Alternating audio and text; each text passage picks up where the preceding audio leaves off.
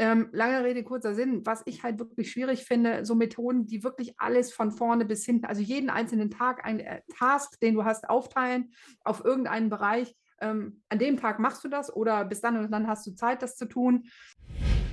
Wie stellst du sicher, dass du halt irgendwie jeden Tag irgendwie anderthalb Stunden lernst oder so? Nee, ist der falsche Ansatz. Du musst dich fragen, wie stellst du sicher, dass du jeden Tag fünf Minuten lernst? Bei vielen ist es auch ja so, die machen die Ausbildung, gehen dann auch so wie ich relativ schnell in irgendein Studium rein, haben jetzt noch nicht so viel Arbeitserfahrung, dass man gelernt hat, wie man richtig priorisiert. Ähm, das lernst du damit halt auch nicht. Ja, Pufferzeiten ist eine wichtige Sache, aber das ist so ziemlich das Einzige, was ich aus der Methode mitnehmen würde, ähm, weil die häufig untersch äh, unterschätzt werden. Vor allen Dingen im berufsbegleitenden Studium. Eigentlich im Grunde genommen, du hast keine Zeit, aber du musst dir eigentlich dafür, dass du keine Zeit hast, viel mehr Pufferzeit einplanen als jemand anders, der normal studiert. Also Pareto, mein ganz großer Freund, also ohne Pareto wäre ich nicht bis Studium gekommen, weil ich nie den Anspruch, ich ist jetzt persönlich nur ich, andere Leute mögen das anders sehen, aber mir war es immer wichtig, ich will Spaß am Leben haben, das muss noch alles funktionieren, ich muss mit allem klarkommen können und ich hatte nie den Anspruch, mit einer 1-0 durchs Studium zu gehen. Wenn du in deinem Leben nach diesen Dingen suchst, die dir das potenziell mit minimalen Aufwand dein Leben leichter machen äh, lassen, ähm, und die sammelst, dann ist das so eine gewisse Umgewöhnungszeit, bis sich da die Routine gefunden hat. Ähm, aber dann, wenn du dann einen Monat oder zwei Monate später drauf gehst, hat sich das Leben total geändert, weil ganz viele Sachen auf einmal weggefallen sind. Schönen guten Tag. Heute habe ich zu Gast Patricia Findel von rockiostudium.de beziehungsweise dem gleichnamigen YouTube-Channel, also bekannt aus Funk und Fernsehen, die Patricia. Und mit Patricia möchte ich über das äh, spannende Thema Zeitmanagement reden, beziehungsweise Selbstmanagement und Selbstorganisation. Patricia ist nämlich der Meinung, dass sich diese ganzen klassischen Zeitmanagement-Methoden, ja, das äh, Eisenhower-Prinzip, die Alpenmethode und wie sie nicht alle heißen, dass sich diese Methoden nur bedingt äh, für ein Fernstudium eignen, beziehungsweise nur bedingt eignen für jemand, der berufsbegleitend studiert. Warum das so ist, ja, darüber wollen wir reden. Also wir gehen alle diese Methoden äh, mal so ein ganz kleines bisschen durch und reden äh, darüber. Ich sage auch so ein bisschen meine Meinung äh, dazu. Und dann wollen wir natürlich äh, schauen, ja, was ist nun die optimale Methode oder was gibt es denn für eine Alternative äh, zu all diesen äh, typischen Zeitmanagement-Methoden, zumindest aus Patrizias Sicht. Darüber reden wir. Wir reden auch so ein bisschen, was es so für Tools gibt, um sein Studium organisiert zu bekommen, wie man konzentriert konzentrierter arbeiten kann solche Sachen. Und dann wollen wir auch nochmal ausführlich gucken, wie Patrizias Bildungsweg eigentlich ist. Ja, Patricia hat nämlich äh, schon eine ganze Menge Studiengänge abgeschlossen, unter anderem auch an der FOM, ja, der Fachhochschule für Ökonomie und Management. Ähm, studiert sie, beziehungsweise hat sie studiert und äh, was sie da genau macht, ja, und wie, wie ihr Bildungsgang ist, äh, darüber reden wir jetzt auch in diesem Interview. Und ich würde mal sagen, verlieren wir keine Zeit und legen mal direkt los.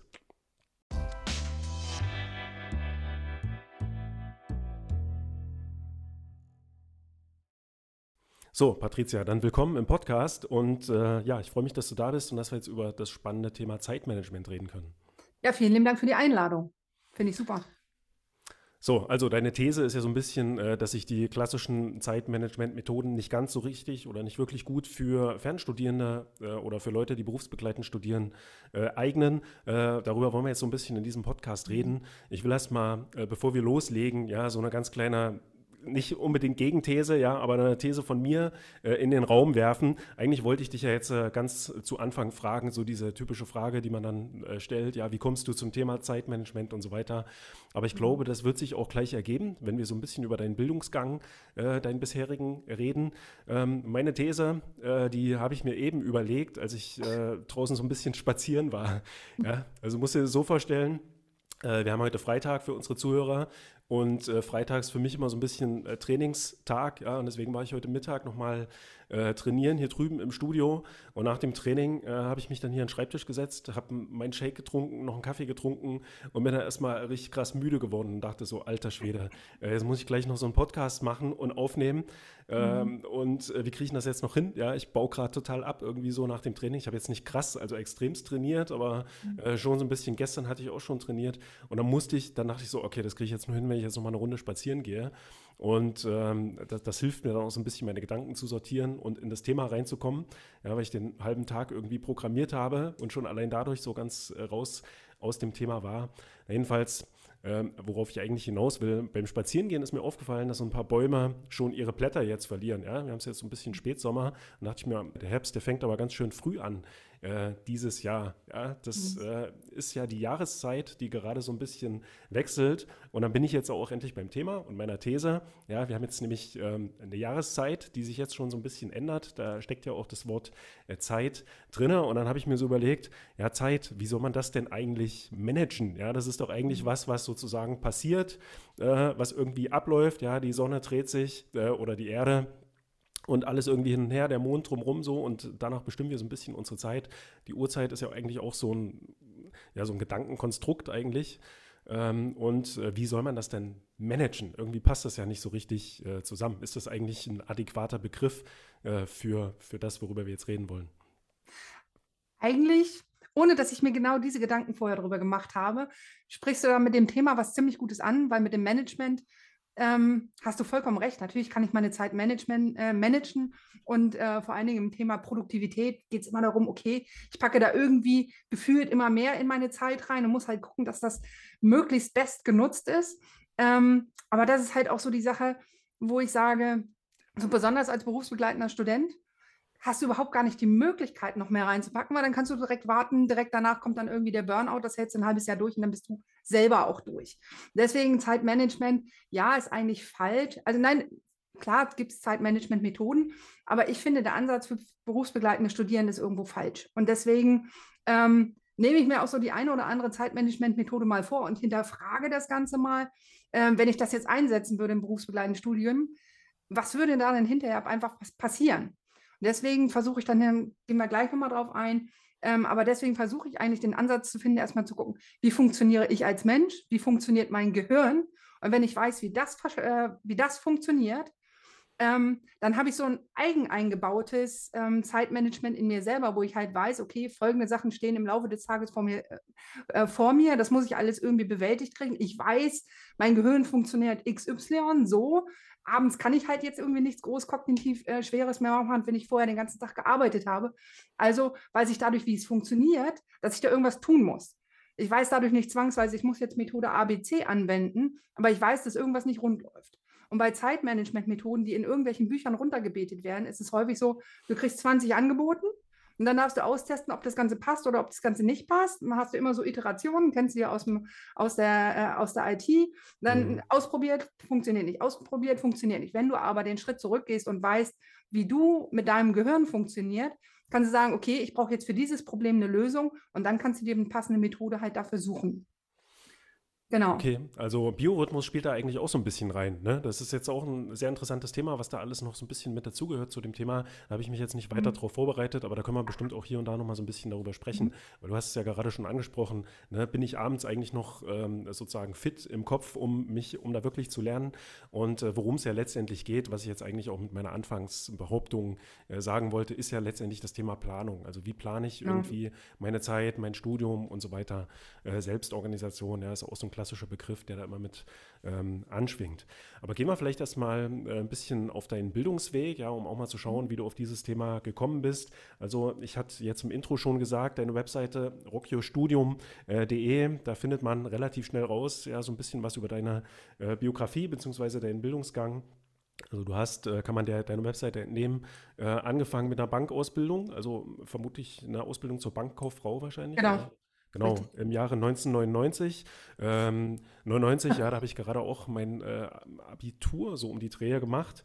Ähm, mhm. Da hast du angefangen eigentlich mit deinem Bildungsgang. Ich meine, vorher warst du in der Schule. Vielleicht ganz kurz, kannst du dich noch an deine Schulzeit erinnern? Ähm, ja, damit beschäftige ich mich momentan auch wegen einem anderen Thema. Ähm, aber ja, Schulzeit, äh, ich war weder ein Überflieger noch sonst irgendetwas. Ich habe äh, auch meine Klasse wiederholt, muss ich gestehen. War mal im Ausland ein Jahr ähm, unterschiedliche Schulen. Meine Schule ist irgendwann mal geschlossen worden, war am Ende auf dem Gymnasium, habe so wilde Sachen dann halt auch wie Latein und Griechisch gelernt. Aber da hatten wir auch schon mal drüber gesprochen. Und ähm, ja, und ich bin dann halt, hatte ein halbes Jahr Pause. Ich habe erst im Februar angefangen mit der Ausbildung, weil ich zuerst ähm, ganz wild eine Bäckerlehre angefangen habe, weil mein Bruder ist ähm, Konditormeister. Ich wollte Bäcker werden, habe gesagt, okay, wir wandern dann gemeinsam in die USA aus. Wunderbar, Traumthema. Das habe ich genau einen Monat durchgehalten und gesagt, nee, irgendwie, das geht nicht. Weder mhm. mit dem Frühaufstehen ähm, noch mit dem, ich brauche irgendwas Kognitives zum Arbeiten. Ja, und so, dann habe ich halt bei der Bank angefangen. Okay, dann hast du eine Ausbildung gemacht. Also Abitur hast du gerade schon gesagt, hast du mhm. äh, ein normales Abitur gemacht. Äh, genau. Dann danach hast du gleich äh, eine Aufstiegsfortbildung gemacht, oder? Zur Bankfachwirtin. Genau. Ja, wodurch das? Also ich meine, war das dann notwendig sozusagen, um da gleich voranzukommen, irgendwie in der ähm, mhm. beruflich oder?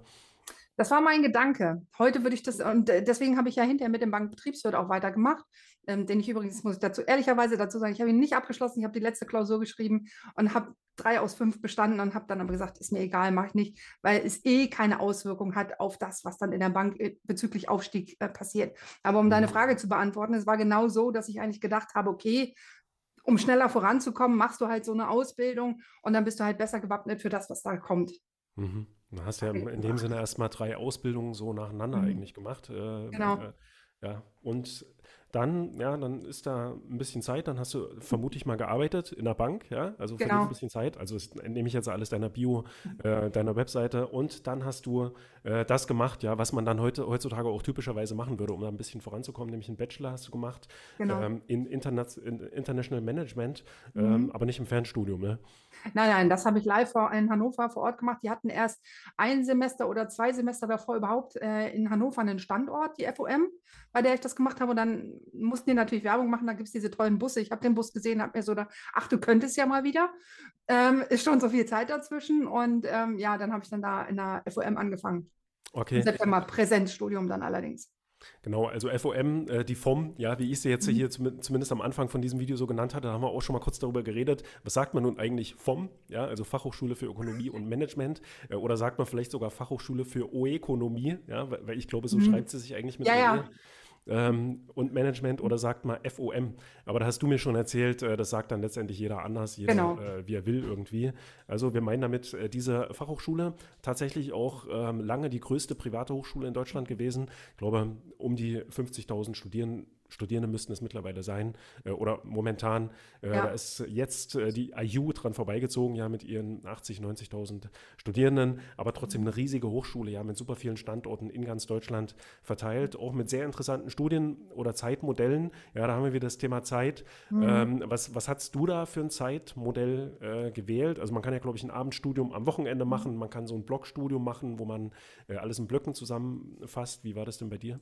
Also bei mir war das ähm, das Abendsstudium, das Samstagsstudium. Ursprünglich gab es damals sogar noch ähm, die Open Business School, wo man den Fachwirt und ähnliches halt hätte anrechnen können. Aber dann brauchst du halt mindestens zehn Leute, die das machen. Das hat halt nicht funktioniert. Bin ich im Nachhinein sehr froh drüber, dass ich mit dem Studium von vorne angefangen habe. Und das war dann halt das Freitagsmodell und das Samstagsmodell, genauso wie ich es im Master dann halt weitergemacht habe, wobei du da dann noch einen unter der Woche hast. Mhm. Einen Termin. Dafür allerdings nur alle zwei Wochen, mehr oder weniger. Ja, also die, äh, diese Hochschule, die ist aus meiner Sicht zumindest sehr, sehr flexibel. Äh, was, äh, also wenn man nicht ein reines Fernstudium machen möchte und trotzdem berufsbegleitend studieren möchte und diese Vorteile mhm. mitnehmen möchte, die man von wirklich ganz normalen Seminaren, Vorlesungen und so weiter dann vor Ort hat, ja, und Kontakt mit Studierenden, mit normalen ähm, Menschen, die nicht nur rein digital irgendwie vor einem erscheinen. Äh, deswegen finde ich das eigentlich eine ziemlich coole Hochschule und ähm, ja. wollte das Thema hier auch mal so ein kleines bisschen aufgreifen. Was mich auch mal interessieren würde, äh, wie du jetzt denkst, also du hast äh, dieses Studium an der FOM abgeschlossen, International mhm. Management. Ähm, du hast dann nochmal ein Studium an der FOM angefangen, reden wir gleich auch noch ein kleines bisschen drüber. Ähm, wie denkst du jetzt, ähm, Abendstudium versus Fernstudium. Äh, kannst du da irgendwie eine Empfehlung geben? Ich weiß nicht, wie, inwieweit du jetzt dich mit Fernstudium auskennst. Du hast, glaube ich, auch mal an der äh, Fernuni Hagen so ein bisschen äh, studiert. Äh, was würdest ja. du sagen? Ähm, kannst du jetzt äh, Leuten ja, empfehlen, dass sie besser, wenn sie die Möglichkeit haben, an die FOM gehen oder so ein Abendstudium machen äh, oder Fernstudium? Was sind da deine Gedanken zu? Also es kommt ein bisschen drauf an, wie ich selber gestrickt bin. Ist natürlich, ne, es kommt drauf an, ist immer eine tolle Antwort. Ähm, aber es geht beim Fernstudium, musst du unglaublich diszipliniert sein und damit mit der Disziplin kannst du nicht erst während des Fernstudiums anfangen.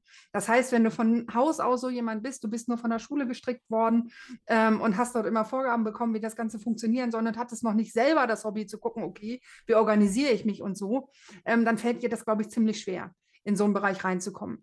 Vor allen mhm. Dingen, wenn wir jetzt bei der Fernuni Hagen als Beispiel bleiben, da äh, wird man schon bei ganz vielen Sachen relativ alleine gelassen. Die haben zwar auch unglaublich viele Kurse für ähm, Studieneinsteiger, wo die halt sagen, okay, so und so funktioniert das. Mhm. Aber auch für, ich sag mal, so einen Studienprofi wie mich, der dann da noch eingestiegen ist. Ähm, selbsterklärend ist das nicht und auch nicht übersichtlich. Total gut, was die anbieten, auf jeden Fall. Mhm. Ähm, aber wenn du da von der Schule kommst, hast Abi gemacht und hast noch nicht so großartig in Sachen Selbstständigkeit was dazugelernt, mhm. ähm, dann ist das schwer. Und das ist deutlich einfacher bei einem Präsenzstudium, ähm, sich aufzufinden, dorthin zu gehen und sich da ähm, ähm, den, Unterricht direkt live anzuhören, als sich da selber hinsetzen zu müssen. Also ich sehe das manchmal auf Instagram, die ganzen Leute, die ich da sehe, die da wirklich fleißig sich jeden Abend hinsetzen oder in jeder freien Minute und dann irgendetwas machen. Das ist verdammt schwer, wenn man das vorher noch nie gemacht hat. Mhm. Und ähm, da würde ich auch, egal wofür ich mich entscheide, würde ich alles vorher immer einmal ausgetestet haben. Die FOM bietet zum Beispiel an, man kann sich die Vorlesung vorher angucken, wobei ich das jetzt als Entscheidung noch relativ einfach finde. Aber ich glaube, es ist viel wichtiger, sich bei einer äh, Fernuni vorher einmal anzugucken, wie wären das jetzt, wenn ich das jetzt einmal mache. Und vielleicht gibt es da dann vielleicht auch mal ein Schnupperstudium, wo ich das mal ein Semester austesten kann, ähm, weil bei der IU ist ja auch relativ viel Fernunterricht. Ähm, wenn ich da jetzt den ganzen Studiengang nehmen würde, dann ist das ein verdammt teures Spiel dafür, dass es hinterher nicht funktioniert. Ja, das ist ein sehr, sehr guter Tipp. Äh, den habe ich ja auch schon öfter gegeben. Also man hat ja zum einen die Probemonate, zumindest bei den privaten Hochschulen. Das reicht für viele vielleicht nicht unbedingt aus, um das äh, Studium mal auszuprobieren, weil du merkst es dann eben wirklich erst nach einem Semester. Man kann an der Fernuni Hagen das Akademiestudium nutzen. Ja, da kann man wirklich mal über ein Semester ausprobieren. Ähm, bekommt man das alles hin. Ähm, es ist natürlich nicht ganz vergleichbar jetzt mit einer Hochschule wie der IU, ja, weil es an der Fernuni doch schon ein kleines bisschen anders läuft. Ähm, nicht ganz so digital beispielsweise wie an der EU. Also im Sinne davon, dass man da auch mal eine Präsenzveranstaltung hat, kann man aber auch darauf verzichten. Also das auf jeden Fall ist mal. Ist mittlerweile übrigens auch. Also äh, rein digital, meinst du? Also nicht rein digital, aber zum Beispiel im Jurastudium ist es so, dass die halt ähm, sowieso äh, zwingende Arbeitsgruppen haben, die auch wirklich, wirklich gut sind. Und dann mhm. haben die auch andere Besprechungsgruppen. Das gab es damals, als ich das erste Mal an der Fernuni Hagen war, gab es halt Präsenzgruppen, wo man dann halt ähm, von mir aus von Hannover nach ich glaube, ich musste nach Göttingen oder nach Braunschweig fahren. Da mhm. hatten wir mhm. noch keinen Standpunkt in Hannover. Aber da war ich jetzt wirklich positiv überrascht, weil ich ja jetzt ähm, das Jurastudium noch so ein bisschen nebenbei mache, ähm, dass da doch sehr viel digital da noch stattfindet an wirklichen langen, also ist dann nicht nur für eine Stunde, sondern auch für drei Stunden irgendwie jede Woche, was dann parallel stattfindet. Also das ist schon mittlerweile deutlich besser geworden. Finde ich. Also das sollte man auf jeden Fall mit einplanen. Mal wenigstens das erste Semester mal damit rechnen, dass man vielleicht mal den Studiengang wechselt. Das ist ja auch im normalen Präsenzstudium so. Ähm, oder dass man vielleicht sogar das Studienmodell wechselt, ja, von äh, mhm. äh, Fernstudium zu so einem berufsbegleitenden Studium oder andersrum. Äh, das ist auf jeden Fall ein super guter Tipp. Ähm, Generell vielleicht noch eine Frage zur FOM, dann können wir das Thema auch abschließen. Ähm, generell so die Qualität äh, des Studiums an der FOM. Ich weiß nicht, ob du jetzt, du hast sicherlich keinen Vergleich mit einer normalen staatlichen äh, Präsenzhochschule, aber kannst du da vielleicht irgendwie eine Einschätzung geben? Du hast jetzt schon den zweiten Studiengang ähm, sozusagen, den dritten sogar, ja. Mhm. Ja, ja. Ähm, ich bin schon ein bisschen länger dabei. Ich habe ja jetzt noch einen, zwei, einen zweiten Master hinterhergelegt, mit dem ich auch durch bin. Schreibe ich jetzt noch die zweite Masterarbeit gerade noch. Ähm, ja, direkten Vergleich mit einer staatlichen Uni kann ich so jetzt nicht geben. Ich weiß, als ich in der Bank noch gearbeitet habe, im Projektmanagement in Frankfurt, waren viele meiner Kolleginnen bei der Frankfurt School of Finance, ist auch eine private Hochschule. Ähm, aber was man halt so mitkriegt, sind halt beide privat. Ähm, da ist man, nicht nur der Name macht es aus, sondern ähm, ich sag mal, der Inhalt macht es auch aus. Mhm. Und was man an der FOM überhaupt nicht unterschätzen darf, und das ist mir im Master, im ersten Master aufgefallen, was für Koryphäen sich davor einsetzen. Also ich weiß noch, mein erster Master äh, Mergers and Acquisitions, mhm. ähm, wenn es so ein Studium gibt es auch an der FOM nicht mehr, mal geben sollte, Empfehlung, mach den nicht, weil da wirst du eh nicht eingestellt aus dem Bereich, wenn du wirklich in M&A gehen wolltest. Also das funktioniert nicht. Aber alle meine Kommilitonen haben echt wirklich gute Jobs gekriegt, was das angeht. Mhm. Ähm, und zwar durch diesen Studiengang. Und zurückzukommen auf die Professoren, die da gesessen haben. Der erste war ehemaliger Chief Investment Officer von der Züricher Versicherung der sich dann dahin stellt vor sechs People wir waren nicht mehr als sechs, wir waren halt sechs in der Vorlesung, uns dazu Mergers and Acquisitions was erzählt und zwar direkt an seinen Beispielen, die er aus seiner Berufspraxis hatte. Das heißt, wie dann zum Beispiel irgendwo ein Flughafen verkauft wird oder sonst irgendetwas, das kriegt man sonst nicht zu sehen und das wird man an einer staatlichen Uni so auch nicht zu sehen bekommen. Das heißt, da wird die FOM jetzt als Beispiel ihrem Ruf, ja, sie ist eine Fachhochschule und somit aus der Praxis für die Praxis absolut gerecht. Mhm. Kommt dann natürlich bei den staatlichen Hochschulen auch so ein bisschen drauf an, aber ich sag mal, da hat man natürlich auch äh, mhm. Koryphäen, nicht ganz so praxiserfahren immer, ähm, mhm. aber auch gelegentlich, ja. Kommt dann auch ein ja. bisschen auf den Studienverlauf sozusagen an. Also im ersten Semester hat man da jetzt vielleicht nicht gleich die Koryphäen äh, vor sich, die einem da eine Einführung in BWL oder sowas äh, geben. Das ja. sind dann häufig auch Doktoranden, ja, die erstmal selber noch ein bisschen Berufserfahrung und alles sammeln müssen. Aber in den späteren Semestern, äh, bei den kleinen Seminaren, hat man dann auch schon ähm, mhm. da auch schon fähige Leute am Start. Ist immer auch so ein bisschen eine Glückssache, ne? in was für einen mhm. Studiengang ähm, kommt man jetzt. Also super interessant. Ähm, Thema FOM, ja, würde ich sagen, äh, oder FOM können wir äh, abhaken, soweit. Ich mache nochmal einen ganz kleinen Schlenker, um deine Bio noch abzukürzen. Du hast äh, eben gesagt, natürlich nochmal zweimal dann äh, an der FOM, also einmal den Masters, den du gerade genannt hast, oder Master ähm, Mergers and Acquisitions oder Unternehmensrecht, ja. Äh, mhm. den hast du noch gemacht, 2016 bis 2020. Also ist mhm. gar nicht mhm. so lange her, dass du ihn abgeschlossen hast. Und jetzt bist du noch immer noch an der FOM und machst dort den Master of Science in äh, Marketing und Communications. Genau, richtig. Ich habe mir gedacht, so, wenn ich mich selbstständig mache, macht ein bisschen Wissen in Sachen Marketing, äh, macht sich da vermutlich gut. Also studiere ich einfach mal weiter und ich lasse mich eigentlich ganz gerne, ähm, ich will jetzt nicht sagen belehren, aber mir neue Dinge beibringen. Und deswegen habe ich gesagt, mache ich das einfach mal weiter. Ähm, ja.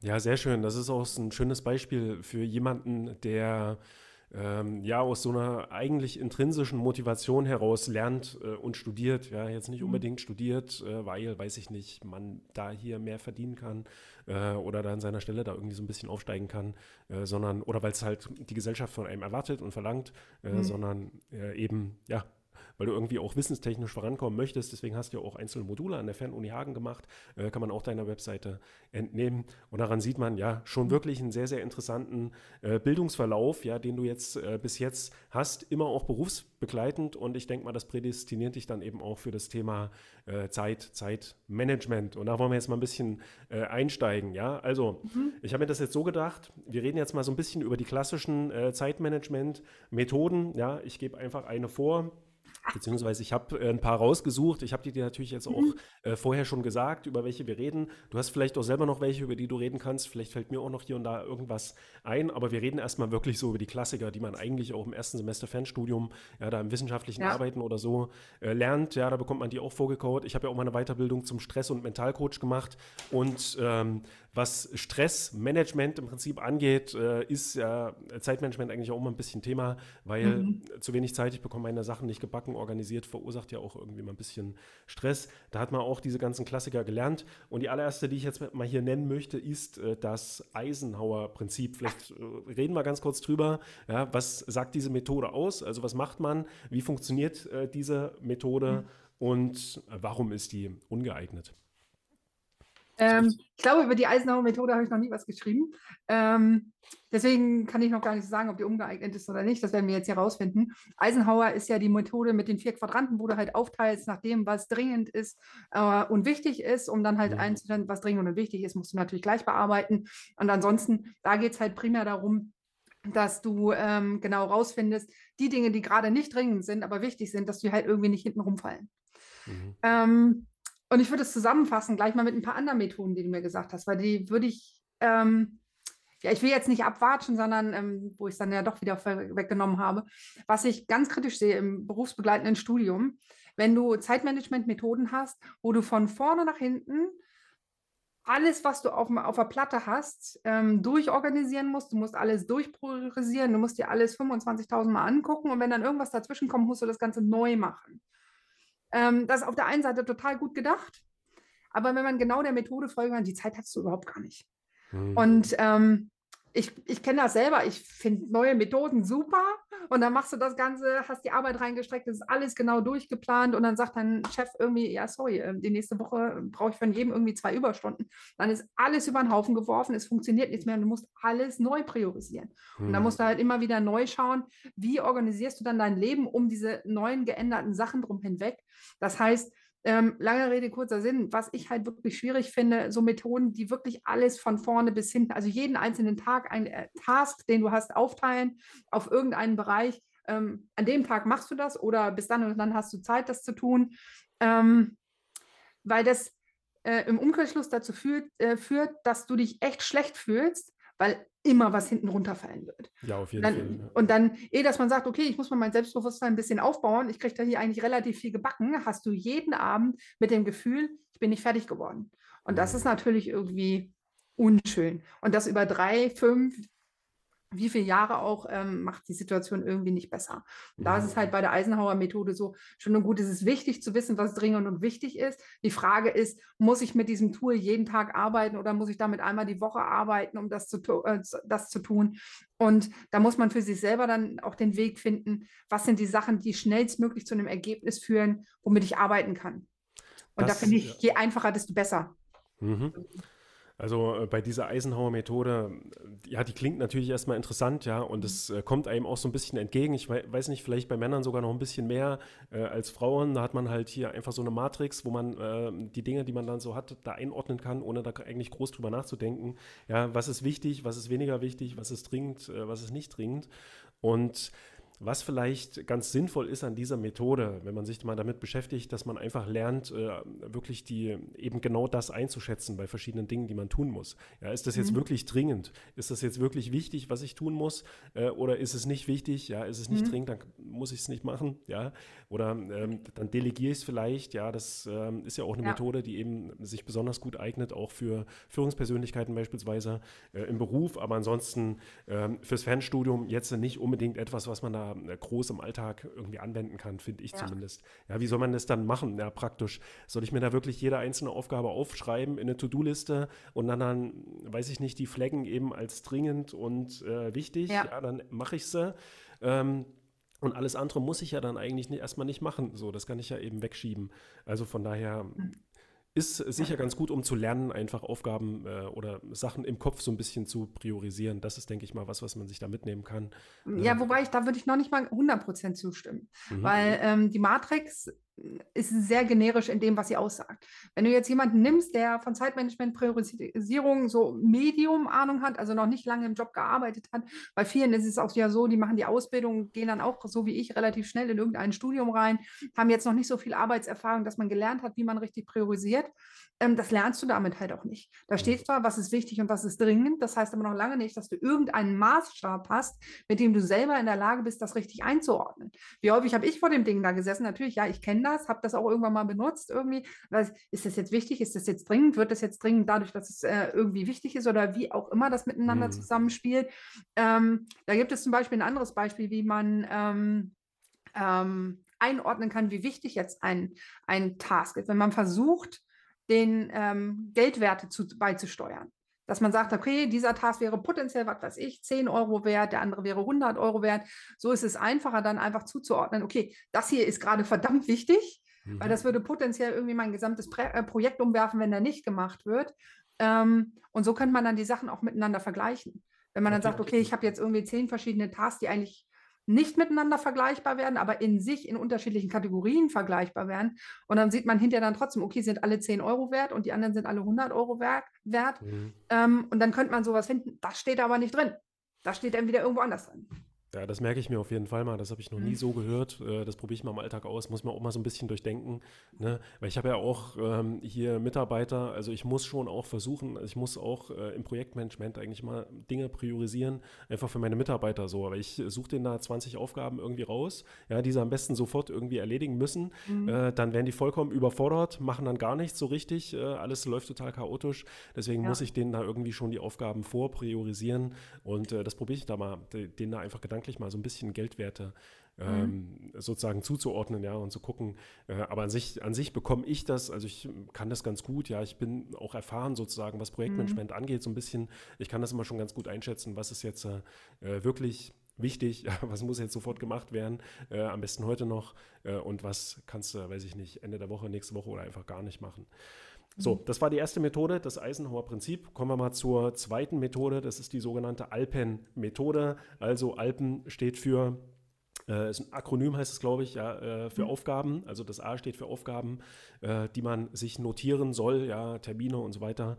Ähm, das L steht für die Länge, also für die Schätzung. Ja, äh, das P steht für Pufferzeiten, einplanen.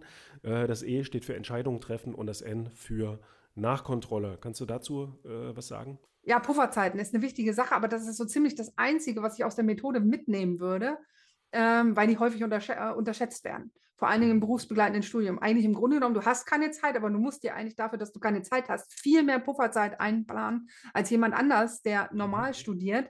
Ähm, ansonsten würde ich sagen, ist genauso wie die andere, wenn ich mir schon rauslesen muss, was das Akronym einer ähm, Zeitmanagement-Methode bedeutet, ist schon zu kompliziert. Mhm. Ist sehr interessant, was du sagst, also dass du hier den äh, Fokus auf die Pufferzeiten quasi legst. Äh, ich habe den ein bisschen anders gesetzt. Also ich habe mir natürlich jetzt auch im Vorhinein einfach mal durchgelesen, worum geht es genau. Ich habe das noch nie benutzt oder angewandt. Ähm, aber ich habe mir dann so gedacht, ja, da gibt es auch wieder zwei Sachen, die ich mir zumindest rausziehen würde, die auch mhm. für Studierende, denke ich mal, ganz interessant sind. Und ähm, Nummer eins, das sind für mich jetzt nicht die Pufferzeiten gewesen, ja, weil mhm. äh, habe ich zumindest nicht weiter drüber nachgedacht. Aber das erste, was für mich zum Beispiel interessant ist, ist das Länge schätzen. Also das ist ein Task, ja. den ich auch aus dem Projektmanagement einfach kenne. Wenn ich eine Aufgabe äh, vergebe, gerade in der IT, dann lässt man die Aufgaben immer auch erstmal äh, schätzen. Ja, wie lange wird es ungefähr dauern, bis das abgeschlossen ist? Ähm, auch aus der Betriebswirtschaft ist es einfach sinnvoll, da erstmal zu gucken, ja, wie lange oder Mitarbeiter schätzen zu lassen, wie lange dauert da irgend so ein äh, mhm. Task. Also das äh, ist etwas, was man, denke ich mal, auch im Fernstudium hier und da anwenden kann. Also einfach gucken, äh, wie lange brauche ich ja ungefähr für dieses äh, Skript äh, oder für die und die Aufgabe kann ich vielleicht ähm, mhm. Aufgaben auch, die nicht so lange dauern, meiner Schätzung nach zusammenlegen und gleichzeitig erledigen. Äh, das ist vielleicht ganz sinnvoll. Also das ist das Erste. Mhm. Und ähm, das Zweite ist, Entscheidungen zu treffen. Also Entscheidungen auch ein wichtiges ja, Thema. Okay. Da können wir dann auch im mhm. Verlauf nochmal ein bisschen genauer äh, darüber reden. Das äh, hängt oder passt auch, denke ich mal, gut zu deiner These, was sich eben besser eignet, äh, mit hinzu, weil da geht es dann letztendlich auch darum, so wie ich das einschätze, zumindest Entscheidungen zu treffen. Aber ich wollte ja. noch mal was zur Länge schätzen sagen. Ich weiß nicht, hast du schon mal vom, äh, von den Parkinson'schen Gesetzen zum Bürokrat oder ja. von den Parkinson, ja, gut, das sagt ja auch was. Also zur Erklärung vielleicht für unsere Hörer, äh, das sogenannte Parkinson'sche Gesetz zum Bürokratiewachstum, ja, das sagt äh, vereinfacht ge gesagt einfach oder in der Übersetzung auch aus, äh, dass sich Arbeit genau in dem Maße ausdehnt, ja, wie viel man dafür äh, zur Verfügung hat, also für die Erledigung. Ja einer Aufgabe. Ja? Das heißt, wenn ich mir jetzt sage, okay, äh, ich, hab, ich schätze mal, dass ich für dies, dieses Studienskript zwei Monate brauche, äh, dann brauche ich da auch zwei Monate für. Ja. Ja? Aber wenn ich mir sage, okay, ich schätze mal, ich äh, kann das auch in einer Woche schaffen. Ja, dann schaffe ich das in genau einer Woche, ja, obwohl ich es vielleicht sogar noch schneller schaffen könnte. Äh, das ist äh, ein bisschen so die Krux an der mhm. Schätzung. Diese Gesetze, die sind natürlich äh, ein bisschen ja, ironisch eigentlich gemeint oder vielleicht ein bisschen sarkastisch sogar, äh, aber es ist letztendlich eine Beobachtung, die dieser äh, Herr Parkinson ist, glaube ich, ein britischer äh, Soziologe oder so, weiß ich jetzt nicht mehr genau, äh, gemacht hat, ähm, dass ja, man das häufig eben ja, in Bürostuben sozusagen beobachten kann. Also so viel zur Schätzung, ja, das sind die beiden Sachen, die ich äh, aus dieser Alpenmethode rausziehen würde. Die Schätzung, die interessant sind, die Schätzung und das Entscheiden. Und für dich sind die Pufferzeiten natürlich noch wichtig und interessant. Mhm. Ja, jetzt, wo du sagst mit Entscheidungen, hast du natürlich recht. Entscheidungen treffen ist auch sehr, sehr wichtig. Da kommen wir ja später dann auch nochmal dazu. Ähm, da hast du absolut recht. Ähm, Pufferzeiten betone ich deswegen, weil ich gehe jetzt mal ein Stück zurück. Ich weiß, für mein Studium habe ich es nie gemacht, aber ich habe es definitiv gemacht, bevor ich meine Selbstständigkeit angefangen habe. Hast du vielleicht schon mal auch gesehen, dass man halt so äh, vorher planen soll, wie viel Zeit habe ich zur Verfügung. Also du hast 168 Stunden, die die Woche hat, du ziehst irgendwie die acht Stunden ab, die du, ähm, die du schläfst und dergleichen mehr und dann planst du halt so, wie viel Zeit ähm, du überhaupt fürs Studium zur Verfügung hast. Und was daran halt, und da sind wir bei der Planung und bei dem ähm, Pufferzeiten einplanen, ähm, halt ignoriert wurde. Und ich habe das bei meiner Planung auch absolut ignoriert. Und ich glaube, da machen sich auch viele Studierende, die dann halt äh, studieren wollen, sagen, ich bin gut vorbereitet, ich habe es durchgeplant, das passt. Die haben alle nicht vorher da gesessen und haben Däumchen gedreht, drei Stunden lang am Tag und gesagt, okay, wie fühle ich jetzt diese drei Stunden? Das mhm. heißt, du planst es ein, du sagst, du hast da die Zeit, okay, ich gucke ein bisschen weniger Fernsehen, ich gehe ein bisschen weniger zum Sport, ich mache dies ein bisschen weniger. Ähm, dein Unterbewusstsein sagt dir dann aber, nee, nee, nee, das finde ich jetzt aber überhaupt gar nicht gut, was, was hier irgendwie läuft. Mhm. Und ähm, im Grunde genommen ist es ja gar nicht so, dass ich die Zeit frei gehabt äh, hätte. Das heißt, okay, ja, da stimmt das total. Wenn ich keine Entscheidung treffe, kann da auch nichts Positives bei rumkommen. Aber wichtig ist es dann halt auch so, dass man halt ähm, jetzt nicht seine 168 Stunden von vorne bis hinten durchplant, sondern dass man da dann noch genug Zeiten für sich selber hat, Zeiten alles irgendwo so unter Dach und Fach zu kriegen und dann halt auch nicht von Pontius zu Pilates zu laufen und äh, alles bis zur letzten Minute durchzuplanen. weil mhm. es wird alles nicht da reinpassen. Und wenn du warst vorhin bei der IT-Planung, ähm, das haben wir bei uns in der Bank eher gemacht auf die, ähm, äh, auf die Finanzen. Man hat immer eine Finanzschätzung und dann sagt man, ist entweder 20 Prozent günstiger oder 80 Prozent teurer. Es wurde mhm. meistens 80 Prozent teurer. Das ganze Prinzip kannst du aber auch natürlich in der Zeitplanung irgendwie anwenden. Ähm, ja, auf der einen Seite Parkinsonisches äh, Gesetz. Ähm, wenn ich da jetzt zwei Monate Zeit gebe, dann fange ich ja auch erst irgendwie, was weiß ich, in einem Monat an. Mhm. Ähm, das ist aber eine andere, ähm, ein anderes Problem. Das heißt, mhm. etwas, was ich am Anfang gesagt habe, wo man eigentlich sich relativ schnell klar werden muss, man ist selber ganz doll in der Verantwortung, quasi sein eigenes Elternteil zu sein und mhm. immer zu sagen, okay, du willst das jetzt machen, also mach das jetzt auch. Also setz dich da jetzt einfach hin und mach da irgendwas. Das ist einfach gesagt, ich weiß. Und es gibt da so ein paar Tricks, wie man sich da so ein bisschen reinschieben kann in das. Mhm. Ein Thema, äh, was damit zusammenhängt, ist Deep Work. Äh, da können wir dann auch äh, gegen Ende von diesem ähm, Gespräch nochmal so ein bisschen drüber reden. Habe ich mich jetzt nicht sehr extremst darauf vorbereitet, aber da geht es auch so ein mhm. bisschen um Fokus und wie bringt man sich vielleicht auch in so einen Fokus rein. Gut, kommen wir mal zum nächsten Prinzip. Ähm, eines hast du gerade indirekt mal so ein bisschen angesprochen mit 80-20. Ähm, mhm. Sagen wir da vielleicht mal ein bisschen was dazu, das sogenannte Pareto-Prinzip. Also vereinfacht gesagt, 80 Prozent der Ergebnisse kann man mit 20 Prozent vom gesamten Aufwand äh, erreichen. In der Regel ist vielleicht auch ganz interessant eigentlich fürs mhm. Studium, hat jetzt eigentlich so gesehen halt nicht unbedingt viel mit Zeitmanagement äh, zu tun, außer dass man das eben auch auf verschiedene Methoden vielleicht anwenden ähm, kann. Aber ist vielleicht äh, interessant, um sich zu überlegen, muss ich diese Aufgabe jetzt überhaupt machen? Ja? Oder lasse ich die nicht genau. einfach weg und kriege dann trotzdem meine Eins?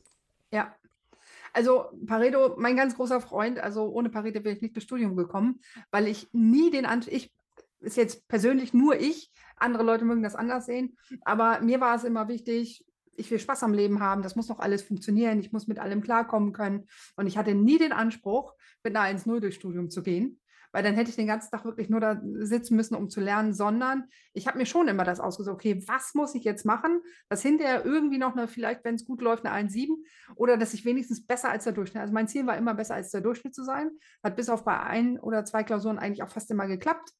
Ähm, und da ist das dann halt schon wirklich wichtig. Und wenn ich jetzt halt sehen muss, äh, sehe, dass irgendwie 80 Prozent, die ich dann noch in Arbeit investieren müsste, nur 20 Prozent der Note ergeben, da muss man sich irgendwie schon seine, ich sag mal, seine Kriege genau auswählen, was man dann mhm. da macht, damit dann hinterher was, äh, was bei rumkommt. Weil am mhm. Ende, wenn du dann versuchst, immer 100 Prozent zu erreichen, das geht halt einfach nicht. Ja, ist auch stressig, ne? Das ist ja. dann so dieser typische Perfektionismus. Äh, die 100 Prozent kann man sowieso nicht erreichen, ja, oder nur die wenigsten ja. ähm, von uns. Lohnt sich das dann überhaupt? Also, das ist, äh, denke ich mal, jetzt in dem Sinne kein Zeitmanagement-Prinzip, aber eine Sache, mit mhm. der man ganz gut beurteilen kann, äh, lohnt sich das jetzt überhaupt, da irgendwas äh, zu machen. Ne? Ähm, das äh, war das Pareto-Prinzip. Dann haben wir noch eine, Technik auch, die auch jetzt in dem Sinne nicht viel mit Zeitmanagement zu tun hat, ähm, die sogenannte Pomodoro-Technik. Also man, ähm, ja, mit dieser mhm. Pomodoro-Technik ähm, strukturiert man Zeit äh, auf eine Art so ein bisschen, vielleicht auch seine Aufmerksamkeit. Kannst du da vielleicht was dazu sagen? Das wird jetzt eine längere Antwort. Mhm, gerne. Ähm, Wir haben genug Zeit hier. Also, da will ich jetzt auch noch mal einen Schritt zurück. Ich habe hier auch übrigens eine Batterie von Zetteln zu den ganzen Sachen. Ähm, Pomodoro wird quasi wiedergekäut in jedem Zeitmanagement-Buch. Pomodoro mhm. läuft, ähm, du lernst 20, 25 Minuten, machst 5 Minuten Pause, dann machst du nochmal so einen 20 Minuten Stint, dann machst du irgendwie ein bisschen längere Pause und dann nach vier machst du dann irgendwie eine halbe Stunde oder sowas in dem Drehpause. Mhm. Ziel des Ganzen ist es, dass du dich innerhalb dieser fünf Minuten so re regenerierst, dass du wieder einen höheren ähm, kognitiven Zustand erreichst. Also dass du dich wieder besser konzentrieren kannst und du halt nicht so in einer ähm, deine, deine Wahrnehmung in so einer geraden Linie abnimmt, sondern es immer einen Break gibt, dann wieder nach oben geht und wieder ein Stück weit runter. Ähm, ich wollte noch vorher nachgucken, ähm, wie alt dieses Pomodoro-Gedöns denn ist. Ich meine, das ist über 100 Jahre, also zu den Hochzeiten der elektronischen Ablenkung und der iPhones äh, mhm. unserer Welt. Also sie ist schon ein bisschen älter. Mhm. Ähm, und das bringt das dann halt zu dem nächsten ähm, Part, wo man halt immer bedenken muss, neben dem positiven Effekt der Unterbrechung gibt es immer den negativen Effekt der Unterbrechung. Da gibt es mittlerweile auch Studien und machst dazu. Ähm, und ähm, da habe ich, hab ich schon was zugeschrieben. Ich glaube, ich habe noch nichts zugeschrieben, aber da bin ich dann halt noch dran. Ähm, es ist nämlich so, und das ist jetzt ein bisschen unschön für diejenigen, die abends nach ihrer Arbeit sich hinsetzen wollen zum Lernen. Der negative Effekt einer Unterbrechung führt dazu, dass du ungefähr acht bis 25 Minuten brauchst, um wieder ins Thema reinzukommen. Das heißt, du hast Mhm. auf der einen Seite den schönen Effekt, dass du dich erholst und somit besser arbeiten kannst und auf der anderen Seite dieser gesamte Erholungseffekt komplett zunichte, im schlimmsten Fall komplett zunichte gemacht wird und du nichts gelernt hast bei dem ganzen Gedöns. Und dann hast du noch Part 3 dazu, noch, den man dann noch mit ähm, bedenken muss, dass du so wie die meisten, die dann halt abends nach der Arbeit ähm, lernen wollen, dann auch überhaupt gar nicht mehr über 100 Prozent ihrer kognitiven Fähigkeit verfügen, weil ihr Arbeitgeber natürlich will, dass, sie, dass, es für einen, dass man für einen arbeitet. Und deswegen hast du, was weiß ich, von 100 Prozent am Morgen vielleicht noch 20 Prozent. Von den 20 Prozent gibt es dann halt noch quasi die Kosten für die Unterbrechung. Und dann sieht das für Pomodoro schon ganz schön schlecht aus. Also was man von Pomodoro lernen kann, ist, ähm, dass man eigentlich völlig unkonzentriert arbeitet die meiste Zeit. Ja. Ne? Wenn man das einfach mal ausprobiert. Also ich ähm, habe Pomodoro auch mal eine Zeit lang äh, genutzt und ausprobiert. Ich habe keine 25 Minuten gemacht. Ich habe, glaube ich, äh, 35 oder 45 Minuten gemacht. Mhm. Und ich war wirklich super produktiv in dieser Zeit, wo ich das genutzt habe.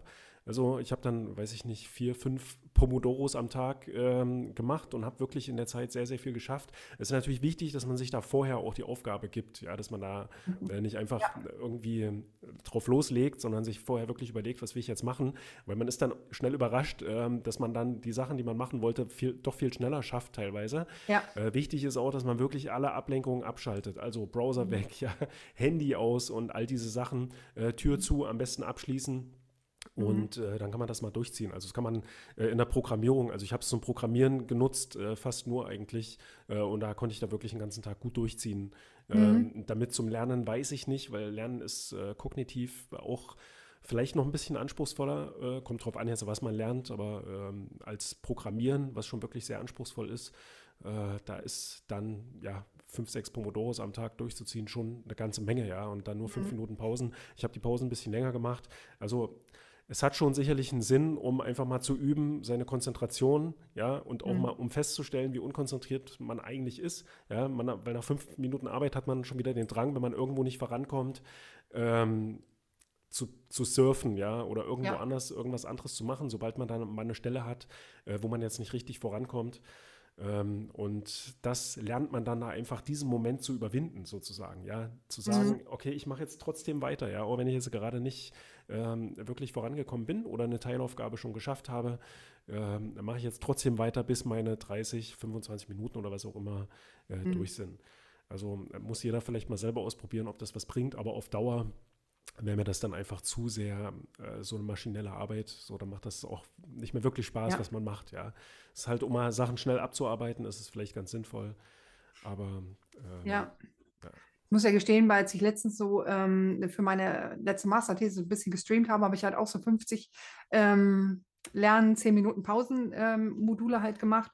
Ähm, man kann das dann zum Teil halt umgehen, diesen Effekt, wenn man halt die Zeiten einfach ein bisschen ausweitet, so wie du das auch schon gemacht hast. mhm. Ähm, aber du, es hat, du hast vollkommen recht, ähm, wenn man dann halt irgendwann mitten dann direkt im Flow drin ist, man ist dann drin und dann soll man eine Pause machen, das ist halt irgendwie auch doof. ja, stimmt. Das kommt auch noch dazu, ne? Die Ja. Pausen, die sind da auch nicht mal unbedingt äh, passend. An der richtigen Stelle. Und man- Und du hast recht, das ist eher dann immer, man holt sich selber von der Höchstleistung, die man rein theoretisch leisten könnte, holt man sich runter und ist Mhm. immer in so einem niedrigeren Niveau. Das heißt, es ist eigentlich das, wofür es gedacht ist.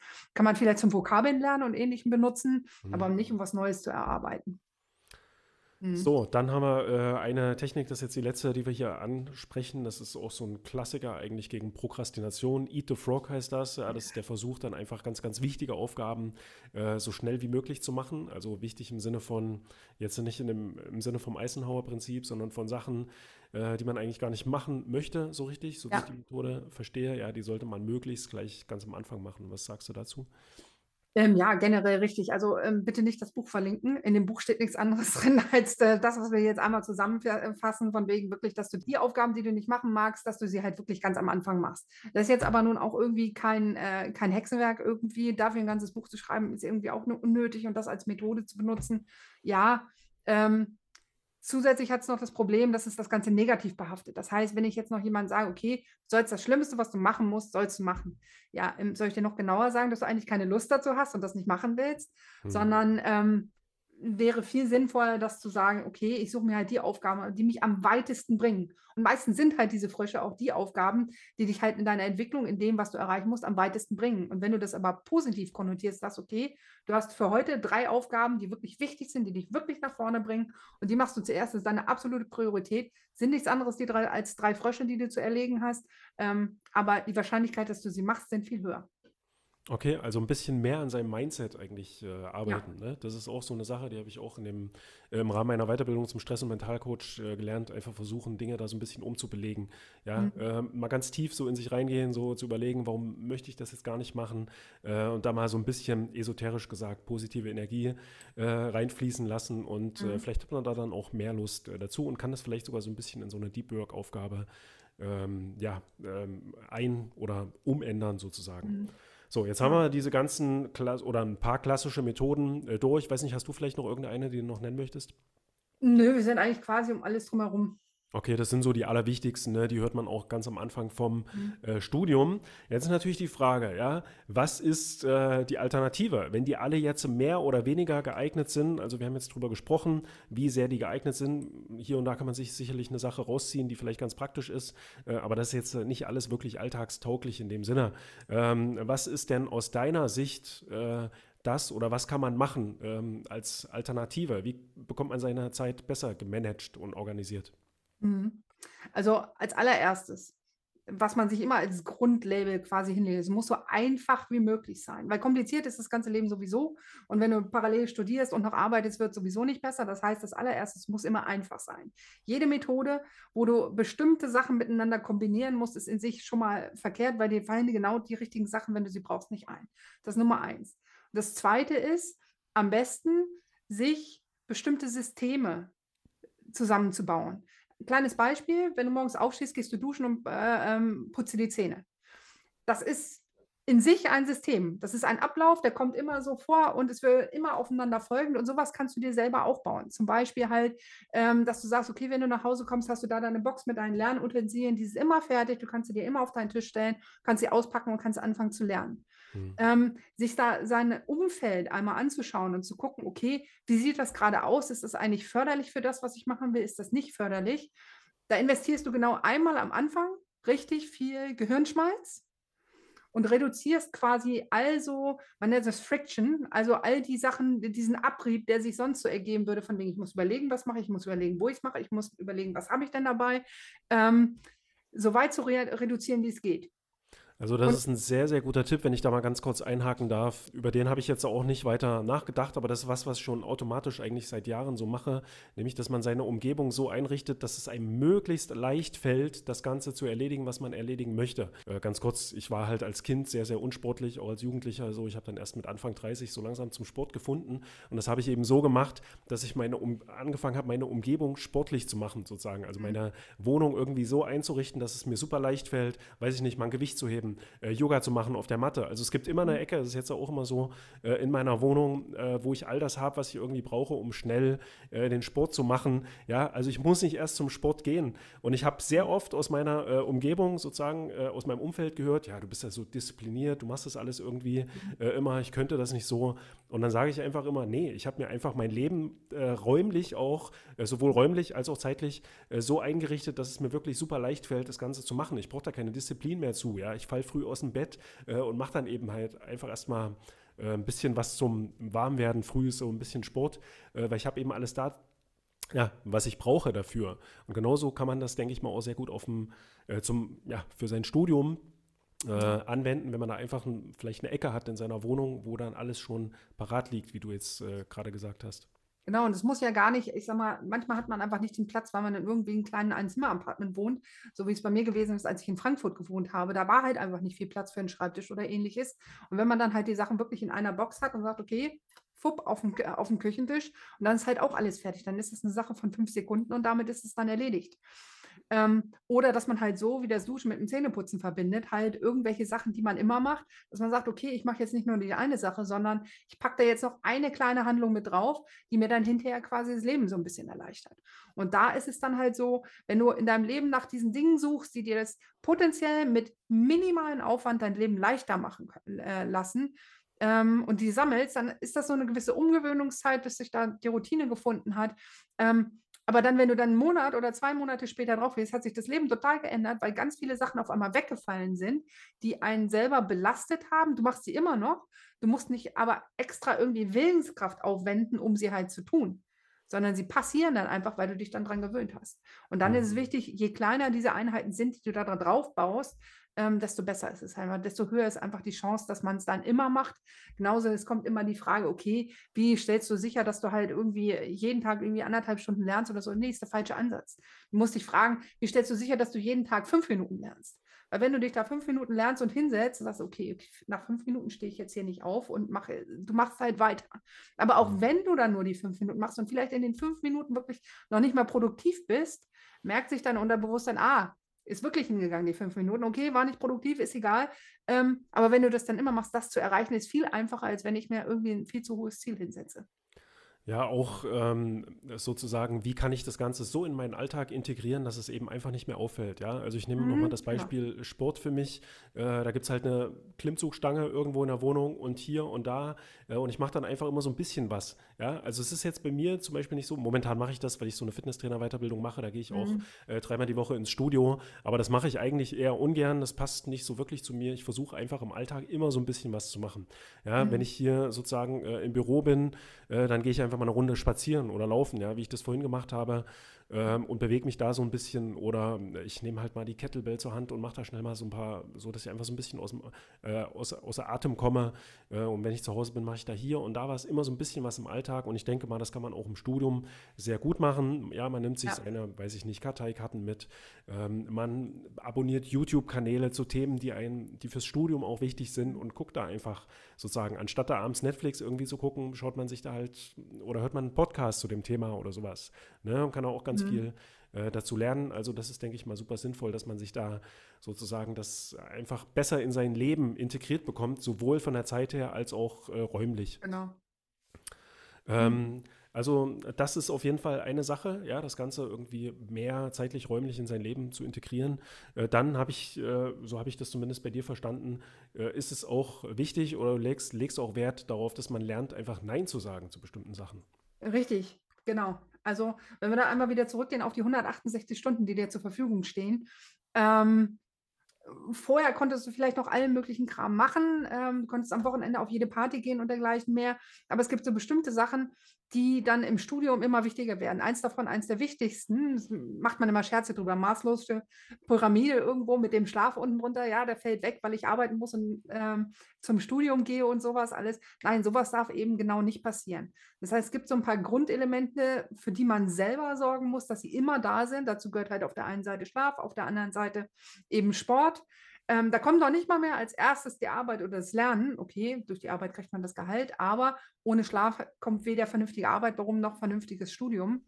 Und da musst du dann halt immer für sorgen, dass das möglich ist. Und dafür muss man ganz klar bei anderen Dingen halt einfach Nein sagen. Mhm. Und ähm, einer der großen Fehler, ähm, wenn ich dich jetzt fragen würde, kannst du mir helfen beim Umzug, ähm, dass bei den meisten die Grundeinstellung das Ja ist wir sind alle nette Menschen, wir sind alle, ähm, es ist äh, nicht gut, wenn man zu allen Leuten Nein sagt.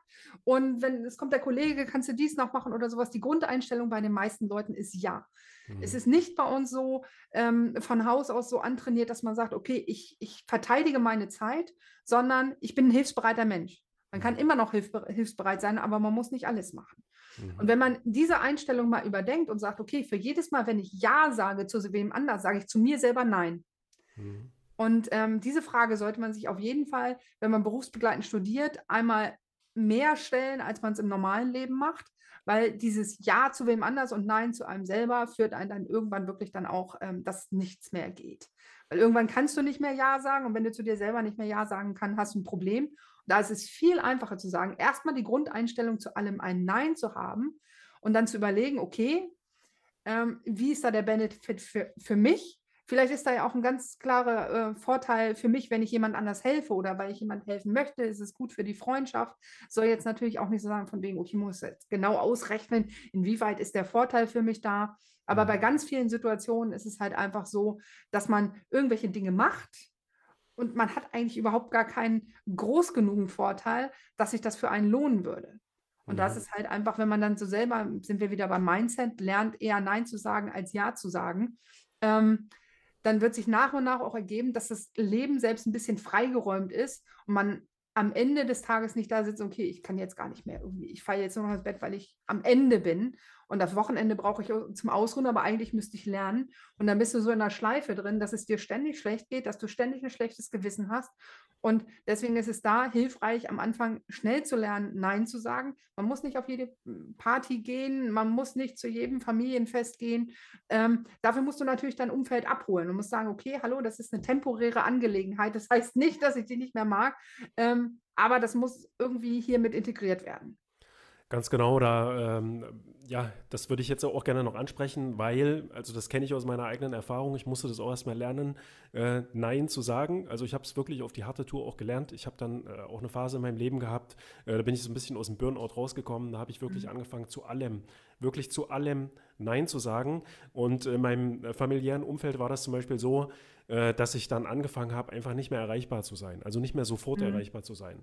Ja, Ja. Mein Telefon einfach auszuhaben im Flugmodus. Natürlich über Nachrichten und Anrufbeantworter und so weiter bin ich erreichbar, aber ich bin nicht mehr sofort Mhm. erreichbar gewesen.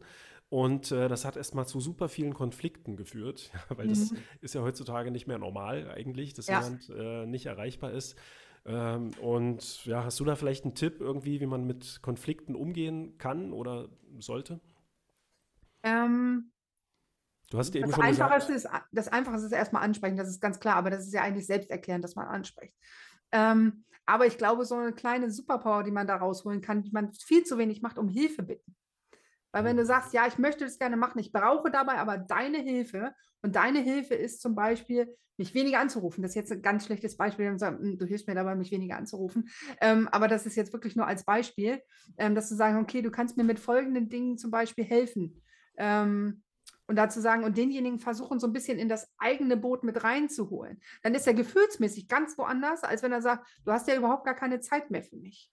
okay, Ähm, und ähm, das macht man auch zum Beispiel bei Präsentationen. Tipp, wenn du deine Präsentation hältst, die, eigen, ähm, die Fehler in der eigenen Vorgehensweise immer selber auflisten. Wenn du drei auflistest, mehr finden die Leute eh nicht mehr. Und wenn du die selber Mhm. auflistest, bist du reflektiert und dergleichen mehr.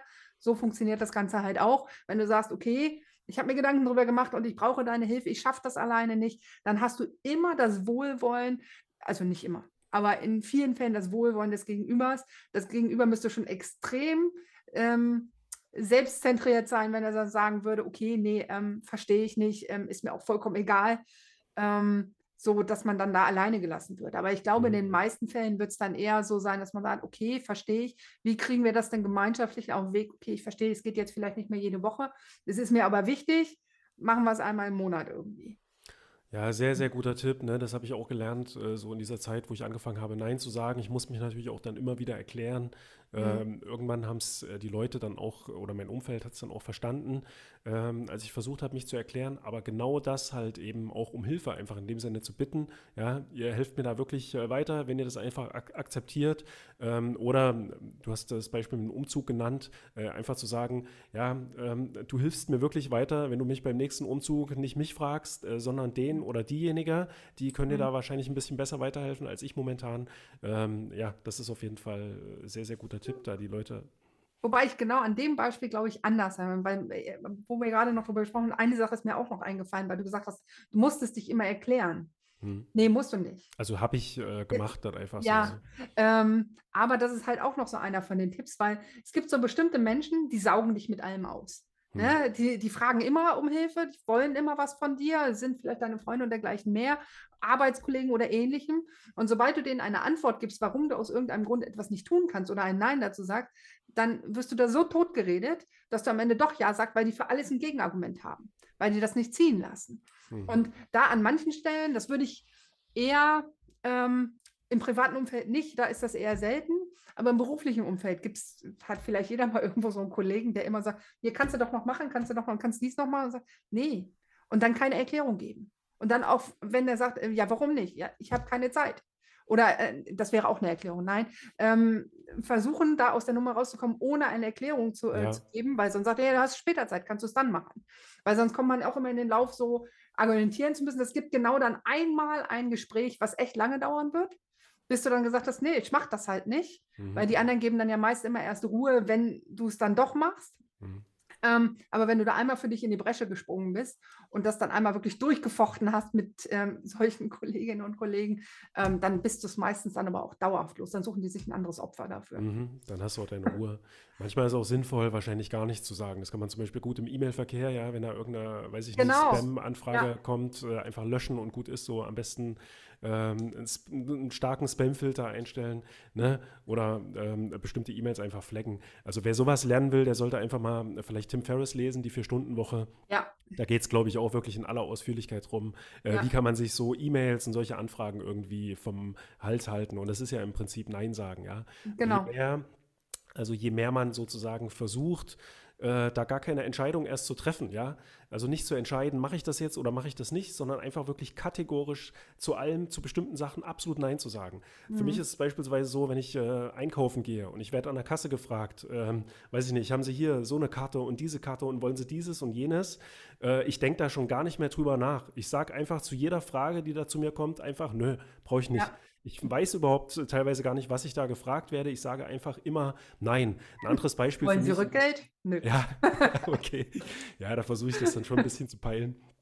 Aber äh, trotzdem, ich sage, also wenn ich merke einfach, oder äh, ja, da sage ich einfach nein. Ein anderes Beispiel für mich sind, ähm, äh, sind so äh, Cookie-Fragen auf Webseiten. Ne? Die klauen mir auch super viel von meiner Entscheidungskraft, die ich so habe. Immer dieses, ja, wollen Sie Cookies? Ja, nein, das ist mir so egal. Tatsächlich, ja. Entweder klicke ich dann einfach irgendwas, ja, das ist mir völlig egal, äh, ob, da, ob ich da getrackt Ja. werde oder nicht. In dem Sinne, ich möchte einfach nur die Informationen auf der Webseite. Ähm, also entweder klicke ich irgendwas oder noch besser ist es erst gar nicht sozusagen vor diese Entscheidung gestellt zu werden, Adblocker irgendwie installieren, der eben auch diese Ja. Cookie-Benachrichtigung wegblockt. Also das Mhm. zählt für mich auch schon mit rein zum äh, Nein Ja. sagen. Mhm, genau. Gut, also das auf jeden Fall, das sind so die ähm, Methoden, würde ich mal sagen, oder so habe ich das jetzt äh, verstanden, ja. Einmal ähm, die, ja, das, was man tun will, gut in seinen Alltag zu integrieren, in sein Leben, dass man sich nicht sagen muss, ja, ähm, Mittwoch um 8 bis um 10 muss ich jetzt was für mein Fernstudium tun, sondern ich mache die ganze Zeit was dafür. Einfach wirklich den ganzen Tag sozusagen immer so ein bisschen was. Äh, wenn ich gerade im Bus sitze, dann hole ich meine Karteikarten raus äh, oder höre einen Podcast, wenn ich irgendwo unterwegs bin, meinen Sport mache. Ähm, das oder ich äh, gucke einfach irgendein YouTube-Video oder sowas. Ähm, und so versuche ich das irgendwie zu organisieren. Und das andere ist einfach Nein zu sagen zu Dingen, die irgendwie so auf einen zukommen und einem dann auch irgendwie so ein bisschen Zeit klauen ja, und Aufmerksamkeit klauen wollen. Ja. So. Mhm. Hast du noch äh, was zum Hinzufügen? Gibt es da noch irgendwas, was du noch sagen Ähm, bei dem, was du eben gesagt hast in der Zusammenfassung, würde ich nicht 100% äh, zustimmen. Ich würde Mhm. nicht versuchen, an jeder Stelle, wo es gerade reinpasst. Ähm, ich glaube, wir haben, äh, ist einfach nur ein bisschen äh, komisch rübergekommen.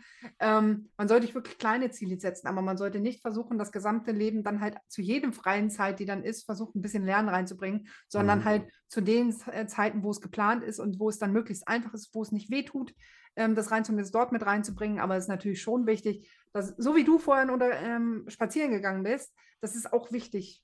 Mhm. Einfach mal nicht tun, ohne Podcast spazieren gehen, sich mit irgendjemandem unterhalten. Ganz wichtig, da sollte man sich übrigens auch reinplanen, dass man halt ähm, bestimmte Sachen, die wirklich für den Spaß sind, für sich selber reinplant, weil die vergisst man sehr schnell dann auch.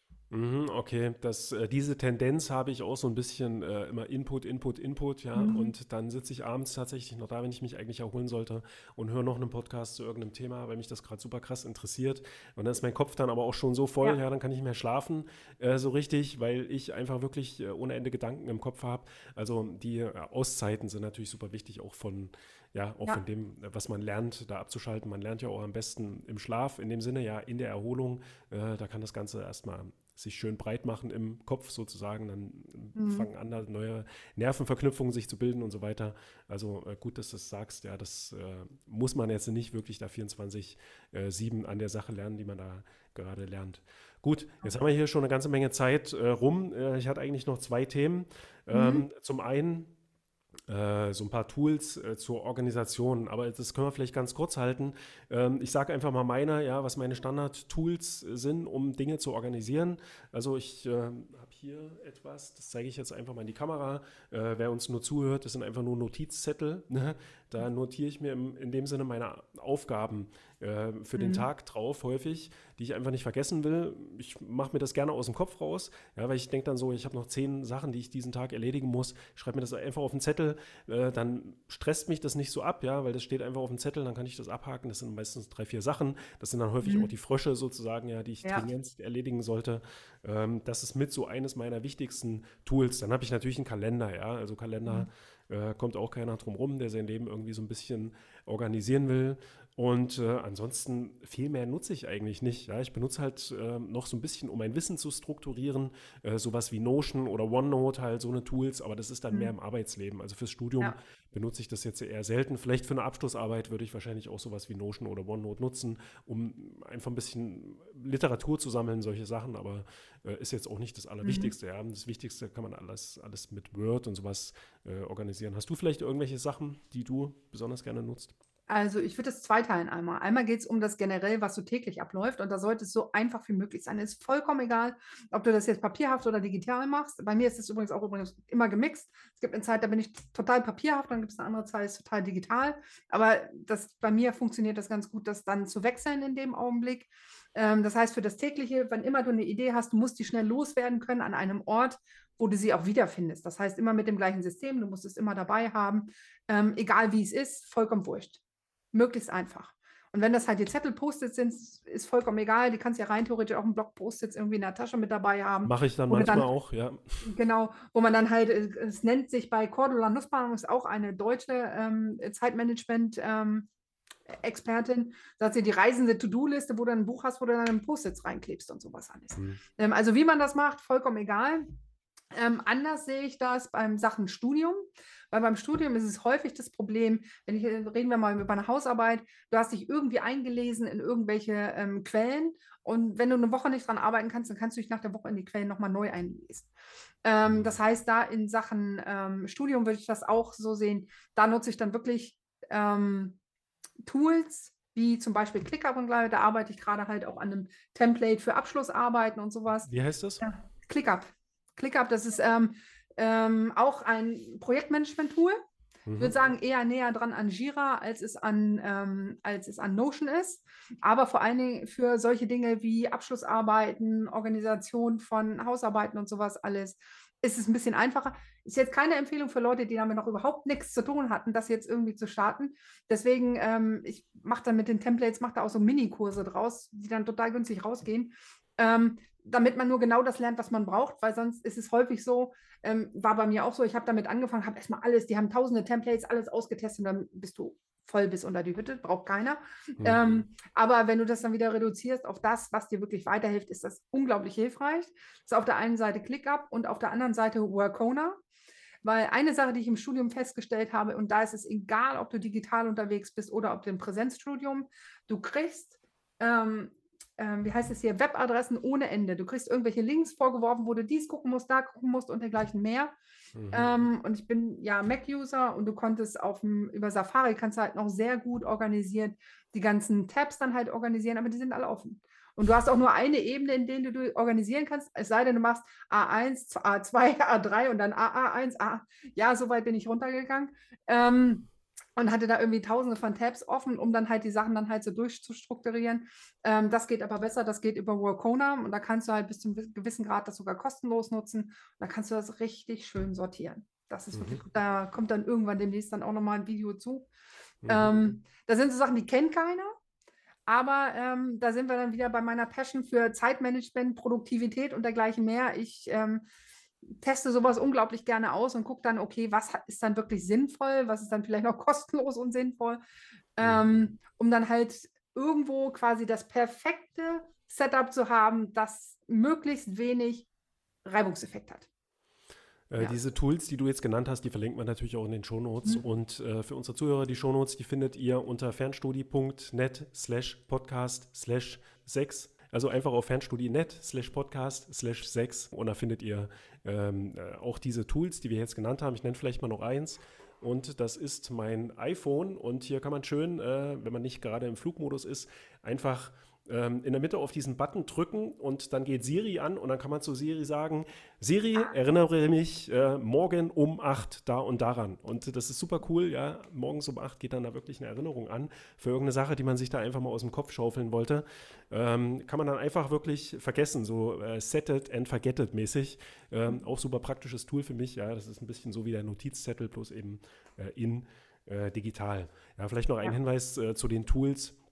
Du hast gesagt, du beschäftigst dich äh, gerne damit, ja im Prinzip auch letztendlich äh, berufs bedingt so ein bisschen. Mhm. Ja, du guckst dir das eben an, stellst solche Sachen dann sicherlich auch auf äh, deinem YouTube-Channel, auf deiner Webseite ja. vor, verlinken wir auch äh, in der Beschreibung für dieses Video. Aber man hat äh, als Studierender auch so ein bisschen die Tendenz, sich in solchen Tools äh, zu verlieren und das zur ja. Prokrastination zu nutzen. Ja, habe ich auch schon häufig benutzt äh, oder beobachtet. Ja, ist mir selber natürlich auch schon passiert. Äh, man fummelt dann einfach Ewigkeiten in irgendwelchen Tools rum, versucht sich da irgendwas einzurichten, zurechtzubauen. Ja. Und das ist eigentlich Zeit, die hätte man auch fürs Lernen nutzen können. Also sollte man auch ein bisschen drauf achten. Genau, genau aus dem Grund denke ich mir halt so, weil mein Ziel ist, fragt man ja auch, warum machst du den ganzen Kram? Mein Ziel ist halt eigentlich, ähm, berufsbegleitend studieren so einfach wie möglich zu machen, weil ich finde, an der Organisation sollte es bei keinem scheitern. Mhm. Und wenn ich dann irgendjemand das Leben damit leichter machen kann, dann mache ich das doch einfach. Und ähm, genauso wie du sagst, bei solchen Tools kann man sich total schnell verzetteln mit all dem ganzen Gedöns. Und deswegen mache ich das dann halt auch so, okay, mach kein anderes dabei, nimm das Template, nimm das Template so, arbeite damit, das reicht vollkommen irgendwie. Und wenn du dann das brauchst, pack dir noch ein bisschen was dazu. Aber ähm, bitte nicht selber durchtesten durch das Tool, weil da kann man ähm, vor allen Dingen bei vollumfänglichen Projektmanagement-Tools, da kann man ähm, sich gut verlieren. Mhm. Im Prinzip auch bei so einem Tool wie Notion. Also das haben wir ja. auch mal vorgestellt äh, auf, dem, äh, auf unserem YouTube-Channel. Das ist eigentlich ein ziemlich cooles Tool, äh, gerade ja. wenn man das beruflich nutzt. man kann sich da auch fürs Studium ganz gut äh, Sachen zurecht basteln, aber man muss eben erstmal ein bisschen basteln. Ja, das ist halt äh, der kleine Nachteil an dem Tool. Man muss ja erstmal ja. ein bisschen einarbeiten, bis man da verstanden hat, wie alles äh, funktioniert. Und du hast es jetzt schon mehrmals gesagt, es sollte eben möglichst einfach sein, ja, und möglichst schnell funktionieren, dass man da nicht zu viel Zeit ähm, rein bringt. So, und ja. Äh, wir haben jetzt äh, schon eine ganze Menge Zeit rum, aber ich würde trotzdem ja. noch gerne über ein Thema reden. Ja, ähm, einfach, ja, weil das auch sehr interessant ist im Zusammenhang, dass das Thema äh, Deep Work ist auch so ein ganz kleines bisschen so ein Modewort, also tiefe Arbeit, ja, wenn man es übersetzt. Ich weiß nicht, ob es da eine korrekte deutsche Übersetzung gibt. Ähm, ich habe mich jetzt nicht zu sehr damit auseinandergesetzt, ich habe nicht, mich nicht nochmal eingelesen. Ich weiß nicht, ob es da irgendwelche psychologischen Theorien oder sowas äh, dahinter gibt. Ich verstehe es einfach als die Fähigkeit, wirklich fokussiert an etwas ähm, zu arbeiten. Und mhm. äh, vielleicht mal als Beispiel, äh, ich habe verschiedene Aufgaben oder verschiedene Dinge, die ich mache. Da komme ich wirklich in so einen Zustand, den ich dann so verstehe, ja, dass es wirklich Deep Work ist ähm, oder vielleicht auch ein Flow State. Ja, so nett kann man mhm. das vielleicht auch nennen. Ich weiß nicht, ob es da äh, Unterschiede gibt zwischen dem Flow State, ja, also so einem Flow-Zustand, ja, wo man wirklich im Fluss ist äh, mit dem, was man da tut und ähm, ja, seine Umwelt so ein bisschen vergisst, die Zeit auch äh, vergisst und da wirklich äh, richtig krass reinkommt in die Aufgabe. Und bei mir passiert das zum Beispiel beim Programmieren auf der einen Seite und habe ich auch überlegt, warum eigentlich? Ja, es ist ja eigentlich eine völlig nervige Aufgabe, wenn man es mal so von außen betrachtet. Äh, man muss sich super krass konzentrieren. Ähm, man bastelt, man muss Ewigkeiten mal klicken, ähm, Taste auf der Tastatur, ähm, mit der Tastatur arbeiten, ist eigentlich auch körperlich unangenehm, man sitzt irgendwie dabei, aber ich komme dabei immer einen ganz krassen Flow-State, wenn ich das mache. Und manchmal mhm. nutze ich das sogar einfach, um mich abzulenken von irgendwas. Wenn ich irgendein emotionales Problem habe oder sowas, äh, dann denke ich so, okay, ich setze mich erstmal hin, programmiere, äh, da kann ich alles so ein bisschen vergessen. Äh, funktioniert nicht ganz so gut wie einfach mal spazieren gehen, aber funktioniert auch. Und äh, dann habe ich mir so überlegt, ja, nachdem ich drüber nachgedacht habe, warum funktioniert das bei mir eigentlich so gut? Dann dachte ich so, ja, das ist ja eigentlich so ein bisschen wie Lego-Spielen für mich als Kind war. Da bin ich auch in so einen ja, so eine Art Flow-State gekommen. Ja, da habe ich da stundenlang irgendwas zusammengebaut, irgendwie, manchmal nach Anleitung, manchmal einfach frei oder puzzeln, ja, habe ich auch als Kind äh, sehr gerne gemacht. Ähm, ich vermute mal, dass mich bestimmte Aufgaben einfach daran erinnern. Das ist jetzt nicht unbedingt äh, etwas zu lernen, ja, also Fernstudium leider, es ist halt eher dann so eine Aufgabe wie das Programmieren, aber ich frage mich halt, ähm, ob man das nicht auch irgendwie auf sein Studium übertragen kann, ja, ob man nicht irgendwie äh, auch mit dem Lernen in so einen Zustand kommen kann. Wie ist da deine Erfahrung? Ähm, da muss man erstmal trennen, die Work und Flow ist, ähm, sind ge zwei getrennte Ansätze. Mhm. Ähm, Flow kann potenziell ein ähm, Resultat, so wie es bei dir gewesen ist, aus Deep Work sein. Ähm, ja, Übersetzung, im Deutschen ist es übersetzt, konzentriert arbeiten, finde ich jetzt irgendwie nicht so wirklich catchy. Deep Work finde ich besser. Ähm, deswegen, also ich lese die Bücher auch sowieso immer auf Englisch, ähm, weil sie dann ein Stück weit besser sind. Ähm, aber es besagt eigentlich auch wirklich nur das, dass man halt erstmal äh, besonders hochwertige Skills so schnell als möglich erlernen sollte. Und dafür dann halt auch ähm, die Zeit, äh, also Unterschied zwischen Deep Work zu Shallow Work ist vielleicht das Einfache. Da war vorhin dann auch einmal gesagt, okay, welchen Geldwert äh, setze ich irgendeinem Task entgegen? Und das heißt, du nimmst dir Zeit, die du dir zur Seite setzt, wo du sagst, wo du nur an diesen Sachen arbeitest, die dich wirklich nach vorne bringen. Das heißt, ähm, kann ich mir eine Deep Work Session hm, setzen, um irgendwie meine E-Mails zu bearbeiten? Nein, kannst du nicht, weil es halt Shallow Work ist. Es ist nicht Deep Work, sondern es geht bei Deep Work darum, Dinge ähm, zu bearbeiten, die dich wirklich in deinem, deiner Arbeit, in deiner Entwicklung nach vorne bringen. Und mhm. all das auszublenden, nicht nur die Unterbrechung, sondern all die Arbeit auszublenden, die im Grunde genommen, wenn wir jetzt wieder sagen, hier mit Eisenhower-Matrix, weder dringend noch wichtig sind, sondern wirklich nur das, die Kerntätigkeiten, die dich wirklich nach vorne bringen würden. Mhm. Ähm, und da gibt es die Theorie von dem Cal Newport, Professor in, ich weiß es gerade nicht, ähm, der halt ähm, besagt, man kann im Laufe eines Tages sowieso nur vier bis maximal fünf Stunden wirklich in einem Zustand, voll konzentrierten Zustand arbeiten.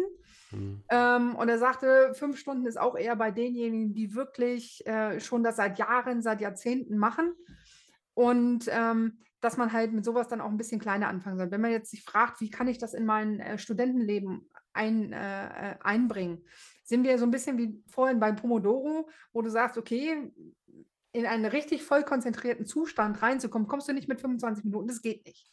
Mhm. Mit 45 Minuten kommst du da schon ein bisschen näher ran, aber das ist eigentlich auch zu wenig. Das heißt, du solltest dir, wenn du ähm, zum Beispiel voll konzentriert an einer Hausarbeit arbeiten willst, solltest du dir schon einen Block setzen von so um die zwei Stunden.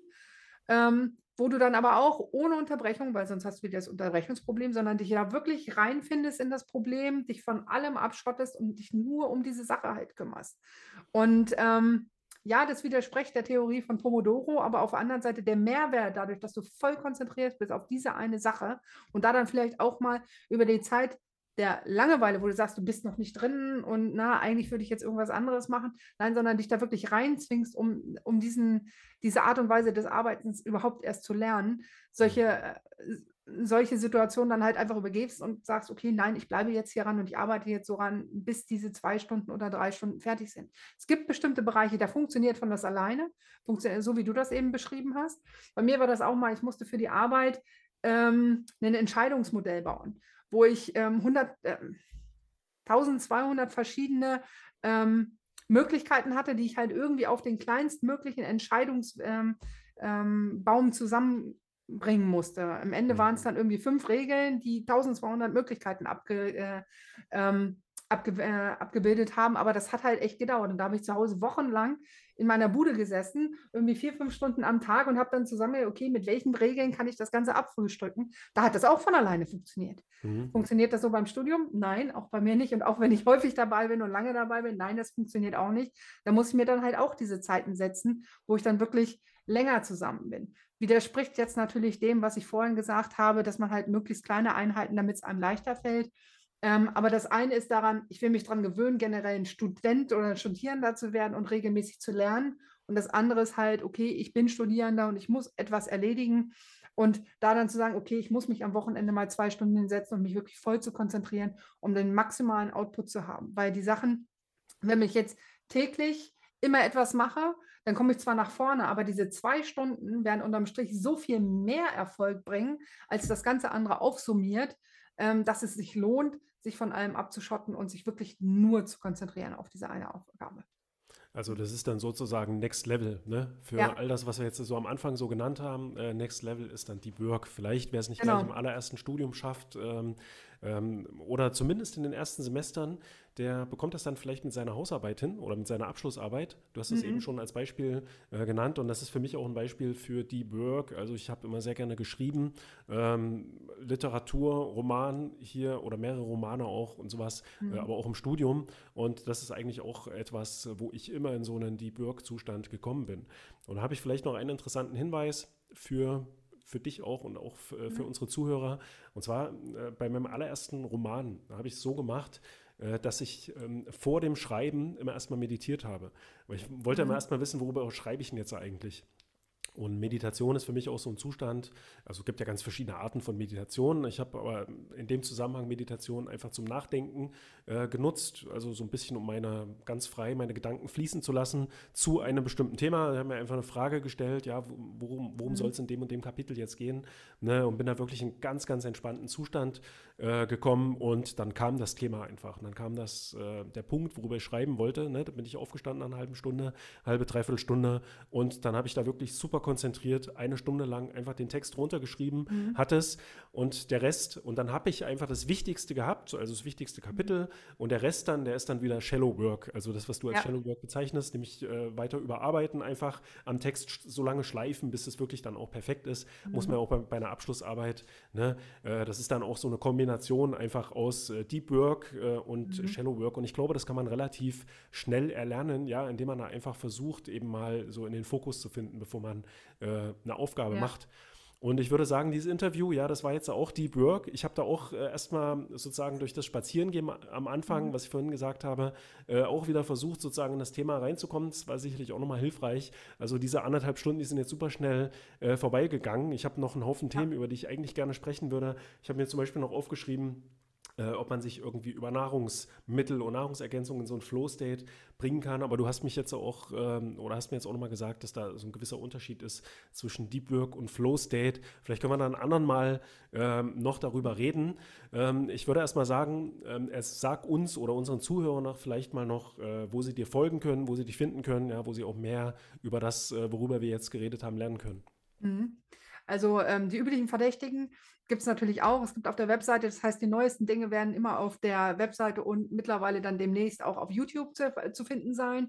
Eine Entscheidung, die ich jetzt gerade erst letztens getroffen habe, auf Instagram werde ich nur noch posten, wenn ich wirklich was zu sagen habe, weil ich halt für mich gemerkt habe, dass es mir unglaublich meine Kraft halt wegzieht. Klar kann ich Monate vor, vorplanen, aber irgendwie ist nicht so der Puller. Ähm, und ist halt auch einfach nicht gut für das, was hinterher bei rauskommt. Das heißt, primäre Kanäle, die Webseite und äh, YouTube.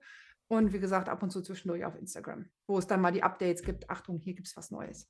Okay, genau. super. Verlinken wir natürlich auch alles in den äh, Shownotes. Dann würde ich mal ähm, sagen. Du musst übrigens auch deine, dann, ähm, wenn wir schon beim Verlinken sind, nachdem du schon gesagt hast, dass du Romane schreibst, musst du die natürlich auch verlinken. Oh, äh, mal gucken. Also ich habe äh, das letzte, was ich rausgebracht habe, ist ein Bildband. Äh, das ist so eine Mischung aus Fotografie. Also ich habe auch lange fotografiert mhm. und so ein bisschen Texten. Das verlinke ich da gerne äh, in der Beschreibung. Ist auch so Sorry, teuer. das war jetzt nicht abgesprochen. Das tut mir leid. Nee, absolut okay. Das ist sowieso so teuer, ähm, weil so ein Bildband äh, rauszubringen ist nicht ganz ja. so günstig. Also dann das Buch an sich, äh, wenn man jetzt nicht einen großen Verlag hinter sich hat, ähm, kauft sich sowieso keiner. Von daher verlinke ich das dann gerne. Also Ja, mache ich gerne in die Shownotes. Also, Patricia, ja. vielen Dank. Ja, das war sehr, sehr interessant. Für mich habe mich da jetzt auch die ganze Woche schon gefreut äh, auf das Thema, weil das auch so ein interessantes Thema für mich ist. Mhm. Ähm, ja, ich würde mal sagen, ähm, vielen Dank, dass du teilgenommen hast und bis bald. Vielen Dank. Tschüss. Tschüss.